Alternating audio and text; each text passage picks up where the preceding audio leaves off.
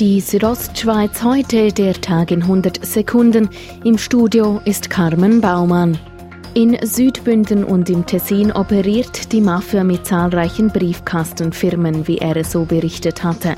Regierungsrat Peter Peyer sagte daraufhin, dass der Kanton die Lage im Griff habe. Dem widerspricht nun aber die Misoxer Großrätin Nicoletta Neu-Dogni.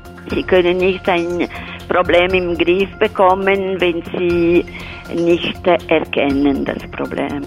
Die CVP braucht nach der Abwahl von Filippo Lombardi im Tessin einen neuen Fraktionschef.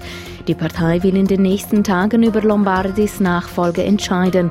Der Bündner CVP-Nationalrat Martin Candinas nimmt sich derweil gleich selbst aus dem Rennen.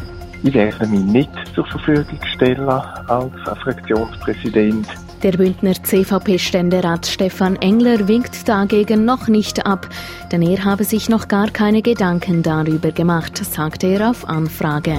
In Poschiavo werden diese Woche Polizisten aus der Schweiz und aus Italien gemeinsam ausgebildet.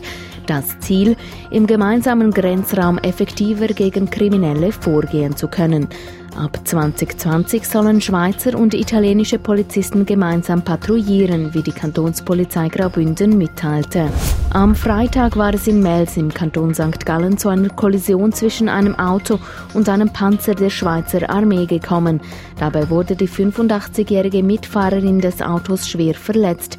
Nun ist die Frau im Spital verstorben, wie die Kantonspolizei St. Gallen heute mitteilte. Die Südostschweiz heute, der Tag in 100 Sekunden, auch als Podcast erhältlich.